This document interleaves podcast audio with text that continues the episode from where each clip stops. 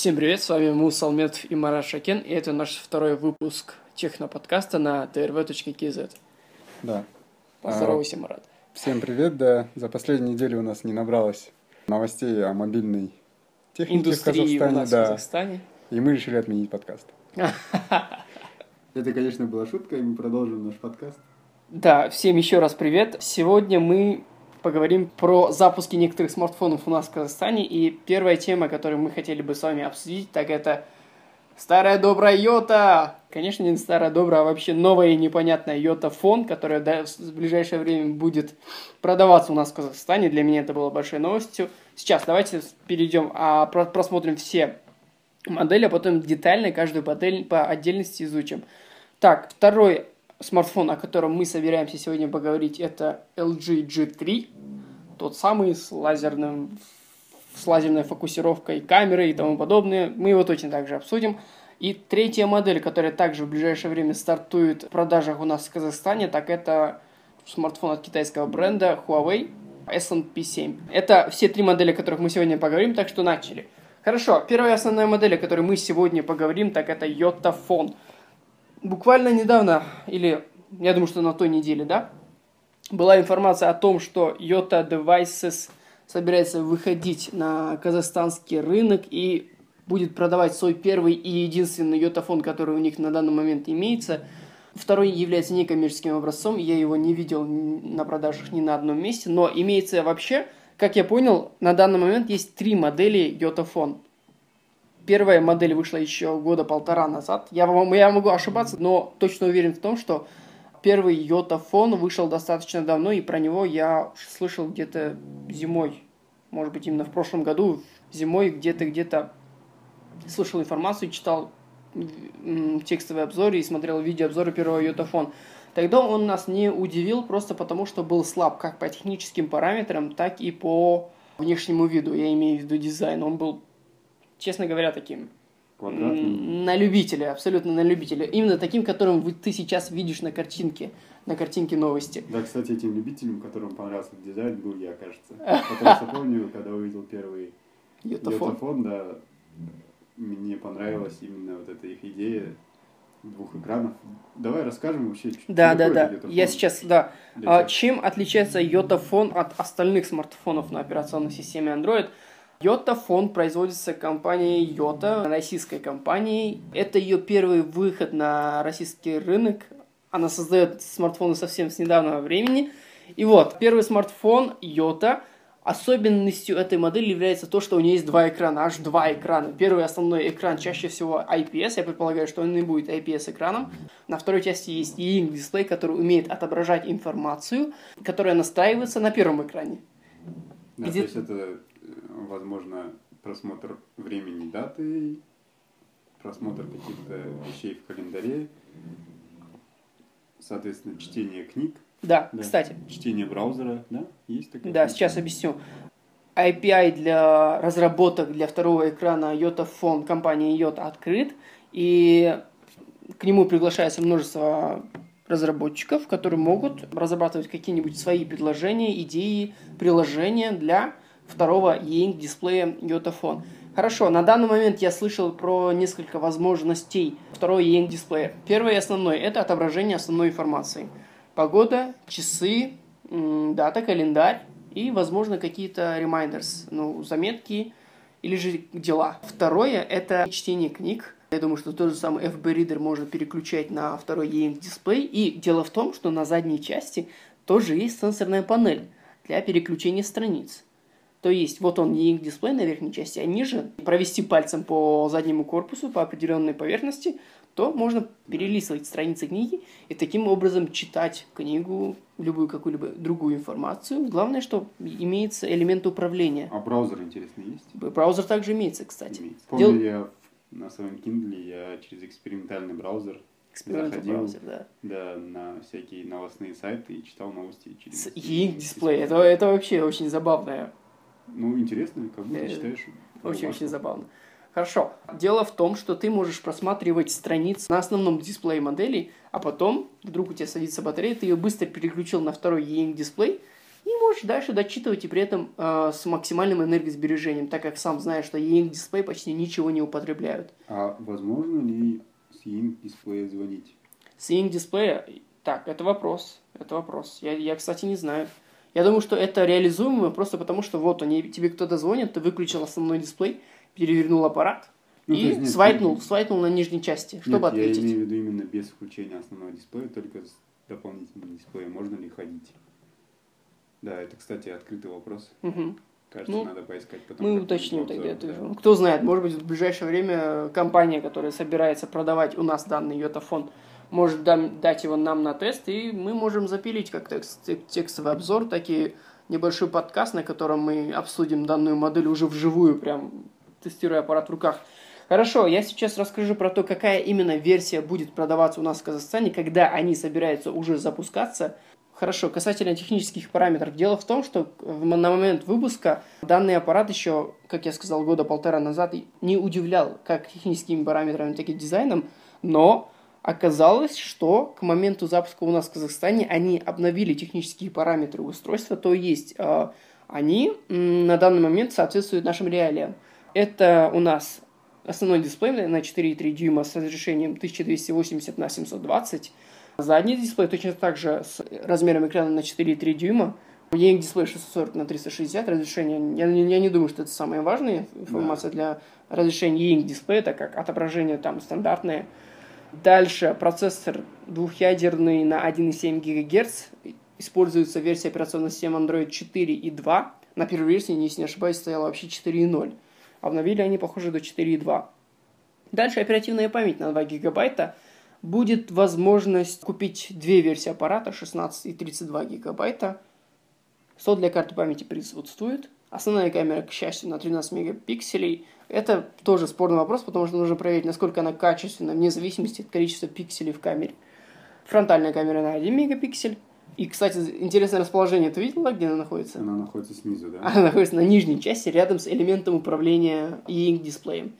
Тем самым местом для свайпа. Тоже забавное расположение очень. Я, я впервые вижу, чтобы камеру располагали с нижней части.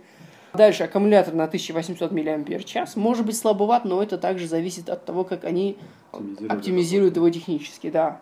Оптимизируют Android для своего устройства, для его технических параметров. Следующая самая важная информация для покупателя, так это стоимость.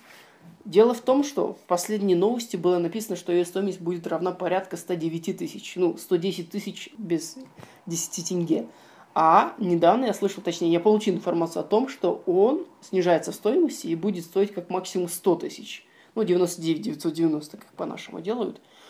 И как ты думаешь, купил бы ты этот фон за 100 тысяч? Он же тебе понравился, он же тебе понравился, он тебе по дизайну тебе нравится. характеристиками я бы его, наверное, не купил. Ты бы его не купил? Да. Ну почему? Он Потому хороший. что я увидел, что есть другие альтернативы за такую же стоимость. Такие как Huawei S7P7. Про S&P 7 также поговорим.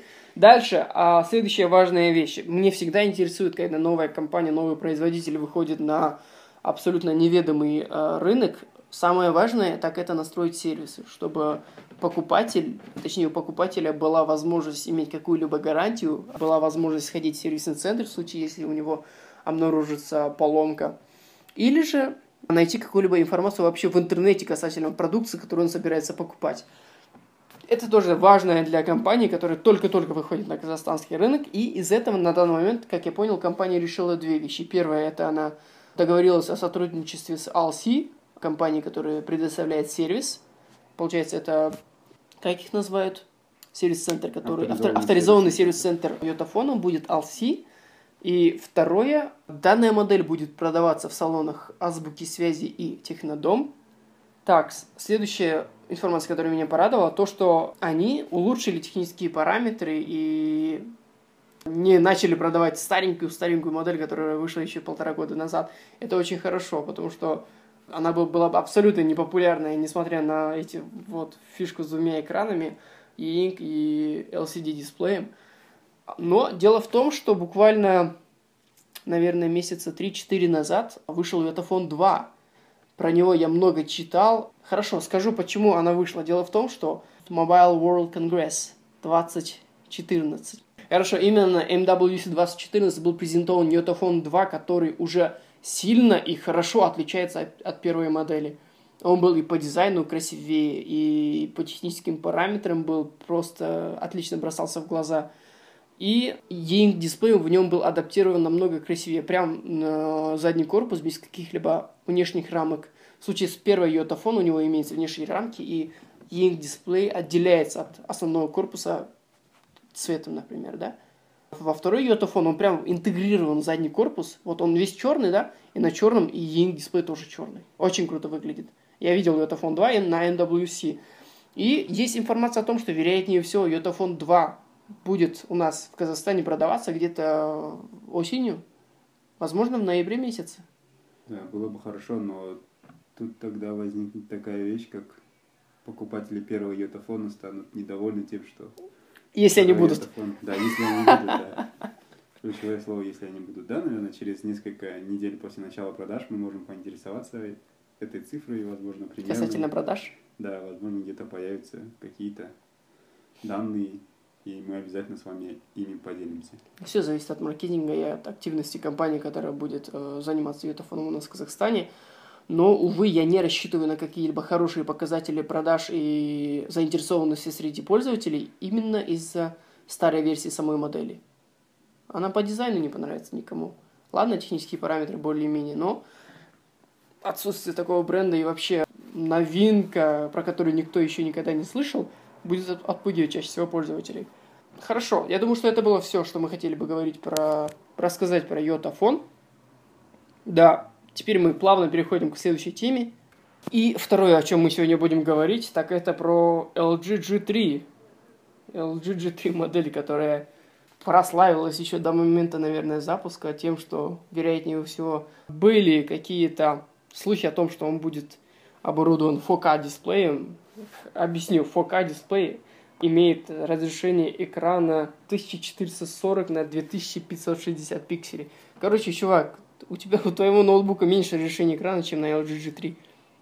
Это одна из самых основных, да. И дело в том, что данное разрешение подходит под размер диагонали экрана в 5,5 дюймов. Это просто вау.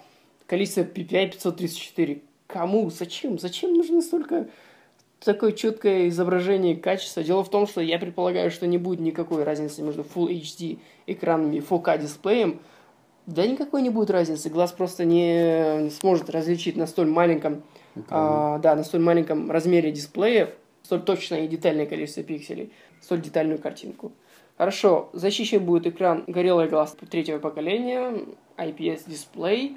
Внутренняя память будет 16 гигабайтов с э, оперативкой 2 гигабайта. И если у нас будет продаваться версия в 32 гигабайта, то у него стоит оперативка на 3 гигабайта. Тоже интересное решение, я впервые такое вижу. И слушай, размер встроенной карты памяти все увеличивается и увеличивается. На данный момент на LG G3 можно поставить microSD карту памяти с размером 128 гигабайтов.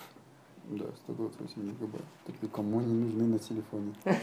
Кто знает. Ну, хотя да, у меня стоял 32 гигабайта, и они были полные под завязку. На каком? Музыкой, фильмом на смартфоне? моем Galaxy Note 3. Ага, ну хорошо. Значит, найдутся такие, как ты, смогут, которые смогут заполнить объемом информации в 4 раза больше. Хорошо, основная камера у него на 13 мегапикселей, дополнительная камера фронтальная на 2 мегапикселя. Стоит последняя версия Android 4.4.2, KitKat. Четырехъядерный процессор с, э, на 2,5 ГГц. И среди особенностей или же необходимых данных емкость аккумулятора равна 3000 мАч. Стоит поговорить о внешнем виде данного устройства и о пользовательском интерфейсе, мне кажется. Сначала были слухи о том, что данная модель может быть металлической. Для меня бы это было бы новостью, если бы LG вдруг бац, да внезапно выпустил бы свой аппарат в металлическом корпусе. Просто потому, что у них все почти как у Samsung, глянцевое, пластиковое и под металл. И вот, в случае с э, LG G3 история повторяется. Аппарат такой же, китайско-пластиковый. Мне очень нравятся такие, такого вида корпусы, такого вида маскировка под металл, и это выглядит очень дешево. А я уже привык к таким. Я не смогу. Это, это, это просто подсовывание, блин, плохого материала. Хорошо. Да, давай я чуть-чуть расскажу. Когда его только презентовали, то есть когда LG G3 был презентован пару месяцев назад, я в своем твиттере делился именно э, необычным чехлом, который называется, оказывается, Quick Circle TM. Мгм. То есть необычность его в том, что, то есть, если мы привыкли, ну, Samsung ввел моду на чехлы с окошками. то Окошком, есть да. Сперва оно было прямоугольным, потом на Note 3 оно стало квадратным, Мгм. потом на S5 э, вновь прямоугольным. То есть, эм, чем отличается этот чехол? Тем, что когда вы его закрываете, вы можете видеть там краткую информацию, как такую, как время, погода, там количество шагов, которые вы прошли, и Мгм. принимать звонки, отклонять звонки. На Note 3 даже была функция там, сделать фото при помощи, то есть На каком-то из них вроде как можно было получить доступ еще и в меню. Там, ты помню, помню, ты что-то там посередине нажимал. Или же был Там быстро- получились, да, мини-приложения, такие как Мини-приложения. камера, Да, да, да, да, а, да. там еще что-то, можно было сообщение зайти, Ага. да. Вот, это касается, то есть, Note 3. На LG 3 у нас круглое окошко, то есть, и были показаны несколько концептов приложений с круглым интерфейсом, которые мне очень понравились в то время. То есть, но в то время мы еще полноценно не видели Android Wear и Moto 360 и Да, умные часы. умные Мгм. часы Moto 360, 360 с круглым интерфейсом. Поэтому, я думаю, LG очень правильно пошло по этому пути, и приложения, да, приложения будут очень гармонично смотреться как на часах, если LG будет выпускать умные часы, Мгм. так и на вот этом окошке. То есть, и было бы очень круто, если бы приложения выглядели абсолютно одинаково, что на часах, что на этой круглом окошке. Получается, пользователи смогут сразу по этой фирменной фишке узнать, что да, это, блин, это смартфон LG, потому что там и у часов, и у У, смар- у смартфона окошка одинаковый смартфона интерфейс, одинаковый да. интерфейс. Потому что то, что сейчас у Samsung с этими часами, у- как у Gear и Note 3, то есть там интерфейс абсолютно разный. И если бы я впервые увидел бы часы Gear, и мне бы сказали, какой это бренд, я бы, наверное, не смог сразу распознать. Мгм. Вот, а в случае с LG, возможно, будет так. То есть я хотел вот именно этот факт отметить, потому что я люблю всякие такие необычные штуки. Как насчет того, что LG уже выпустила свои умные часы, и они прямоугольные? Да, ну, есть, они есть, но имеется в виду, что, возможно, когда-нибудь они сделают круглые. Но уже, уже, уже можно Да, говорить о том, что, что они не да. додумались насчет того, чтобы сделать общего такого вида экосистему, где можно использовать эти Может, они чехлы. услышат наш подкаст и... Кто знает. Казахстанский офис передаст в хедкор, как это называется? Да, правильно. Головной офис, да, хедкор. Так, еще тут одна важная вещь, которая тоже мне нравится, это беспроводная зарядка. Тут на одном сайте мы увидели, что первым покупателям э, в качестве подарка будут, будет дариться, вот, соответственно, этот чехол с круглым окошком и беспроводное зарядное устройство. То есть, я думаю, это очень такой интерес, интересный ход, потому что, насколько я помню, сами зарядные устройства беспроводные стоят, в принципе, дороговато, потому Я- что я могу это судить по э, цене, эм, которую я увидел в Корее для своего Galaxy Note 3, около 100 долларов стоила беспроводная зарядка. Отдельно при этом она самому Да. стоит 100 долларов. Хорошо, я скажу, что это очень правильный ход, потому что, предположим, что сама модель предположительно будет стоить 119 тысяч тенге, ну, максимум, наверное, 125, как я предполагаю, и прикинь, в подарок тебе дают э, чехол, ладно, я не интересуюсь такими штуками, но касательно беспроводного зарядного устройства, это очень правильное, крутое решение. Ну, считаю, что данный аксессуар еще и тем более стоит дорого. Интересно, до какого момента будет Будет длиться, длиться, да. длиться эта акция, до какого момента можно купить смартфон LG G3 еще и получить в подарок такое беспроводное фирменное зарядное устройство. Такс. Я хотел бы уточнить цену, потому что если она есть в продаже, я думаю... ну, Цену сейчас- самого зарядного сейчас- устройства? Не, не, нет, именно G3? Еще нет его продажи. Он будет. чехол, флип кавер, так, 139 990. Серьезно? Да, 100 это gold, gold стоит. Да, 139 990. Титаниум Грей, White и Gold. Получается доступен он в трех цветах. В сером, в белом и в популярном теперь уже золотом. Золотом. Да, чехол простой флип кавер стоит 7990, а круглого чехла пока нет в продаже. Ну, думаю, он будет стоить около 12 тысяч. Да, А все получилось- флагманы э, от LG и от Samsung и от HTC стоят на белом рынке 139 990. Ну, думаю, можно их найти в ЦУМе на На сером. 135, да, на сером Нет, рынке. еще дешевле, мне кажется. Может быть дешевле, но мы не советуем этого Не делать, советуем этого делать, да. потому что вы будете лишаться гарантии. Ну, Да и ладно, вообще, помолчим. серый рынок, он очень, я не знаю, расплывчатый, он никогда ничего ему не может гарантировать, поэтому Тем не стоит к нему обратить, обращать внимание. Мы приверженцы белых продаж. Белых продаж в любом случае. Хорошо, я думаю, что еще можно было бы рассказать про LG G3 у нас в Казахстане. Так, ну давайте э, про фишку, которую везде ее рекламируют. Лазерный так это про быстрый лазерный фокус и саму камеру. Да, камера на 13 мегапикселей, я не знаю каких-либо технических или же софтверных особенностей, кроме э, лазерного автофокуса и э, стабилизации изображения. Стабилизация изображения была еще на предыдущей модели, как она называлась, просто LG G2. G2. Просто LG G2, даже если не ошибаюсь. Начинается LG G2 на смартфонах LG появился стабилизатор изображения, цифровой стабилизатор, кстати, и а, на LG G3 они показали лазерный автофокус. Благодаря лазерному автофокусу он может фокусироваться намного быстрее и намного четче, как мне кажется.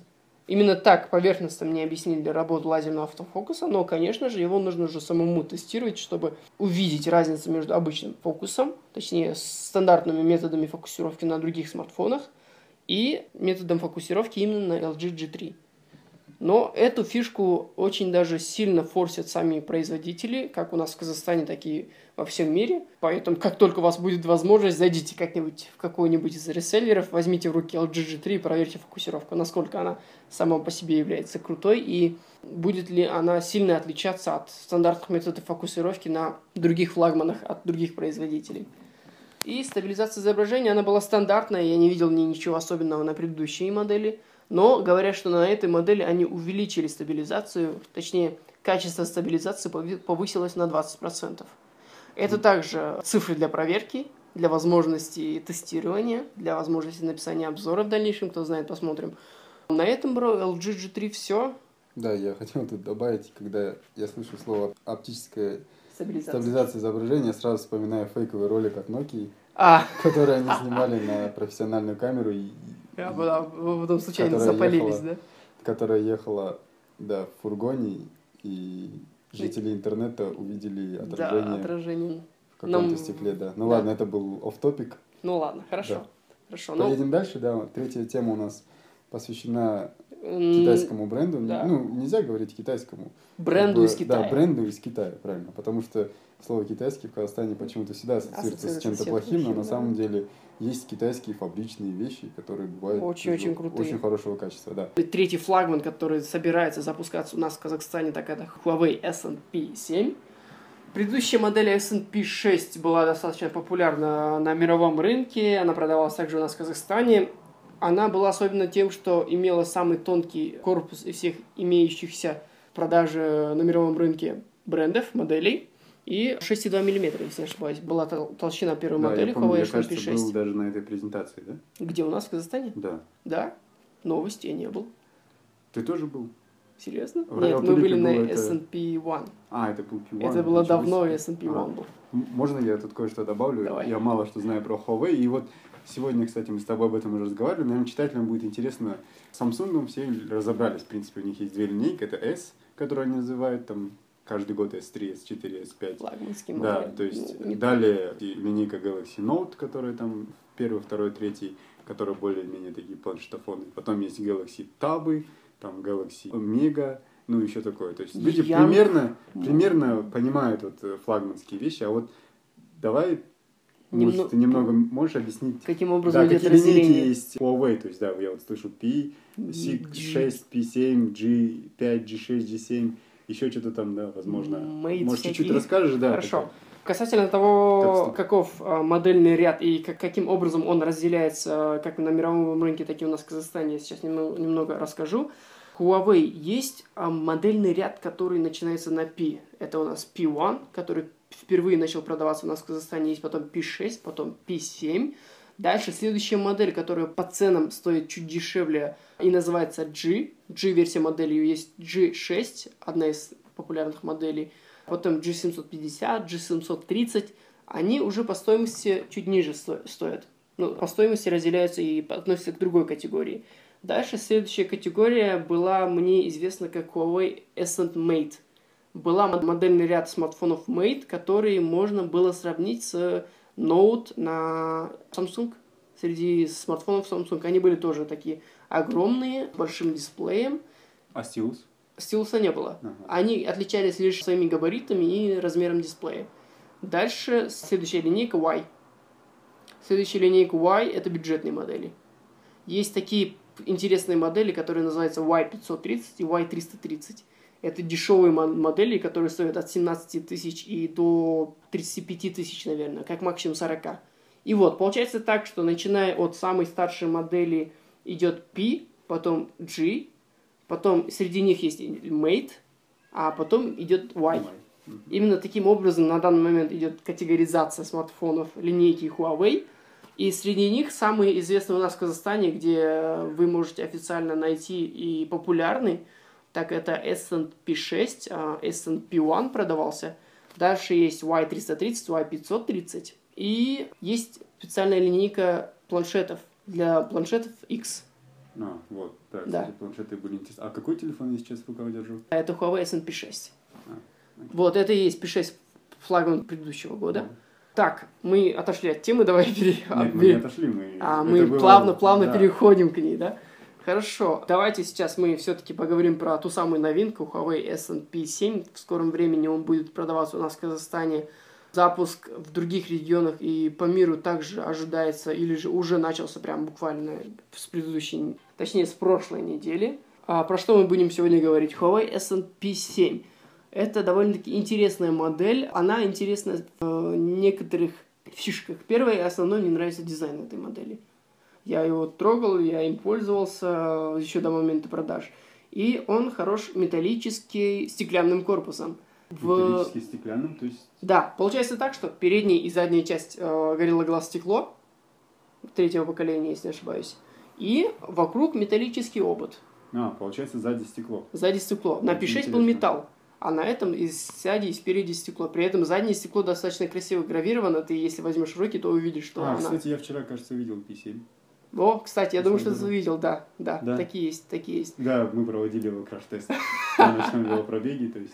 Ты, кстати, не посмотрел, что с ним случилось после Нет, падения? он... Ничего с ним не случилось, то есть он был без чехла, он упал буквально с высоты человеческого роста во время делания селфи. Да, он упал, потом мы его подобрали, включили, он работал, я не видел никаких... Там вроде бы какие-то... па- Были пару царапин, но ничего не треснуло, ничего не Ну, сломалось. похоже, он упал именно металлическим ободом. Скорее всего, да. И в случае падения с металлическим ободом с ним, я думаю, что ничего Причем не он случится. упал на асфальт, на Альфа-Раби. На скорости, наверное, 30 километров в час. Смачно, Вот такой вот был краш-тест неожиданный. Очень даже. Но я, да, это очень интересная информация. Как-нибудь тоже нужно провести бы краш, краш тест. Хотя бы я побоялся, блин, представь себе стеклянный Но это был корпус. неожиданный краш-тест. Да, все-таки стеклянный корпус это опасно, опасно. Стекло, думаю, раз- разобьется уж легче, нежели другие материалы. Хорошо, касательно технических параметров я сейчас пройдусь, скажу, что в нем особенного, какие у него фишки.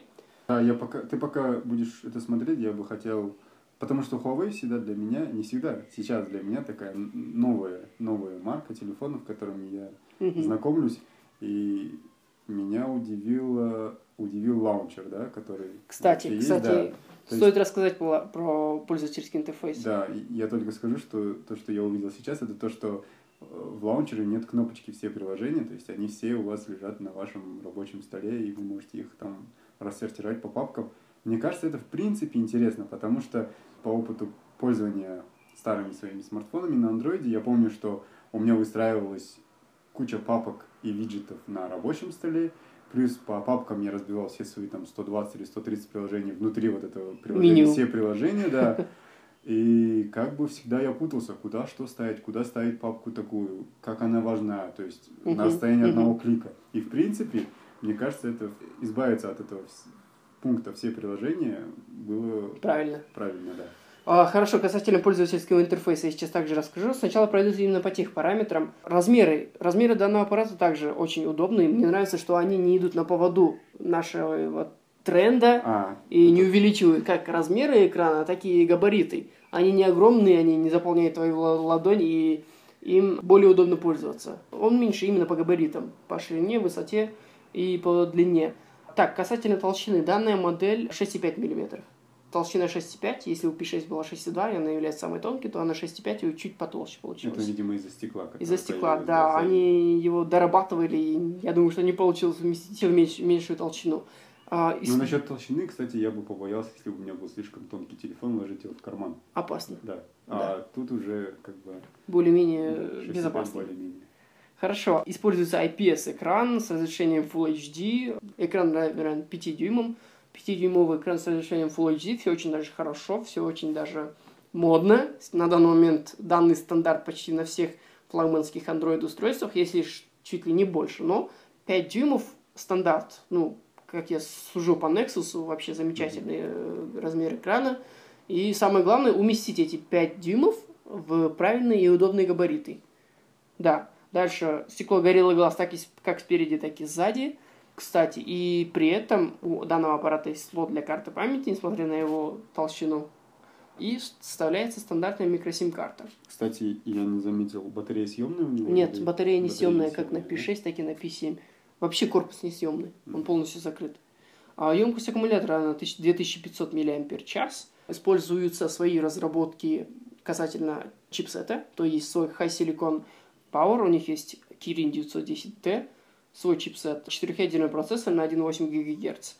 Камера. Основная камера на 13 мегапикселей и внезапно фронтальная на 8 мегапикселей. Вот такое вау, разрешение. Тут также имеет роль, имеет значение, насколько она хорошо оптимизирована и проработана технически. Я имею в виду, что смогли ли использовать правильно разработчики эти ресурсы и сделать из камеры конфетку. Я, я помню, ты говорил, что Широкоугольные снимки получаются. Широкоугольные снимки получались на модели G6. А, ну, кстати, кстати, я забыл, но я проверю. На S&P 7 также, если не ошибаюсь, должна стоять широкоугольная фронтальная камера. Я это проверю обязательно. Я думаю, что как только к нам попадет в руки тестовый образец P7, мы можем все это оценить насколько является ли фронтальная камера широкоугольной и насколько хорошо фотографирует основная камера. Слышал, что основная камера будет хорошо фотографировать в темное время суток. Я видел сэмплы фотографии как из интернета, так и сам пробовал снимать. Там действительно в ночное время суток фотографии сравнительно светлее. Вчера мы фотографировали, светлее. в принципе, они были, да, светлыми. Вчера да. мы на ночном велопробеге делали фото на память у комплекса лыжных трамплинов, где было не так уж и светло, и, в принципе, фотографии получились да. хорошими, да. Я пробовал фотографировать также в вечернее время, действительно, они получаются чуть ярче. Ну, сравнительно ярче. Я прям брал, брал в руки альтернативный аппарат, альтернативный флагман, и фотографии получились ярче. Это одна из фишек, которую я хочу отметить. Касательно пользовательского интерфейса, я тебе расскажу немного. Мне нравится то, что они отходят от всего этого основного, чем занимаются другие производители. Они берут стандартный Android, изменяют его под себя, добавляют какие-то дополнительные приложения, но вся суть Android остается такой же. А в случае с Huawei и их пользовательским интерфейсом, который называется Emotion UI, все иначе. Первое, они убирают меню приложений, все находится на рабочем столе, как папки, такие отдельные приложения. Дальше они предлагают комплексные решения для пользователя. У тебя есть возможность работы с диспетчером прав, диспетчером энергосбережения и диспетчером... Была еще одна штука, сейчас я вам скажу. Так, где-то в настройках.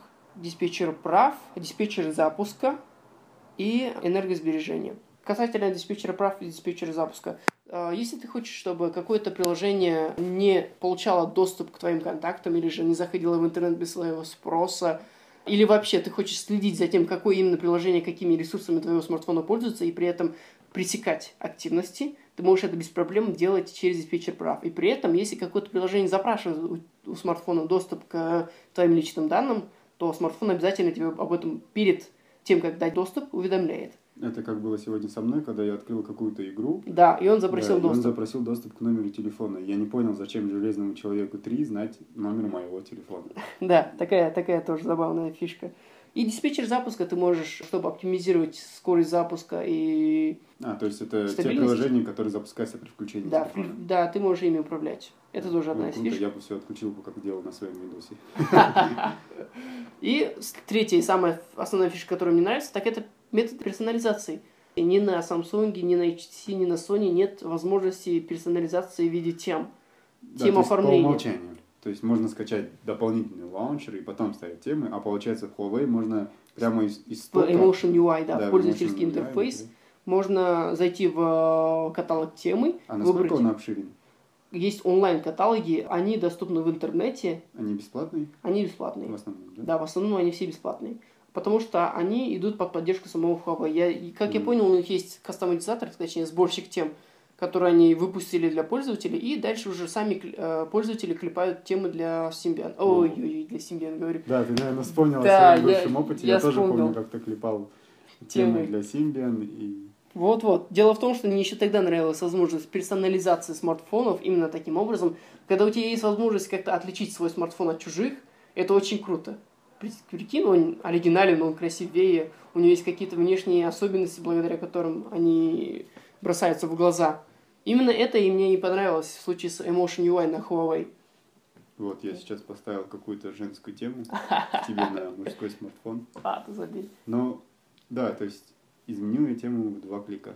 Да, это очень легко. Кстати, меняется даже клавиатура. Оформление клавиатуры удивило. Так, До этого, если ты увидел, благодаря теме у него была клавиатура айфоновская. так, да, теперь другая. Да, теперь стандартная Huawei клавиатура стоит.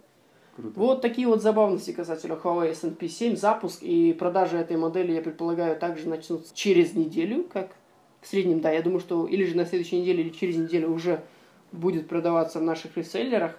Кстати, приблизительная стоимость данной модели будет равна 100 тысяч или 99 990.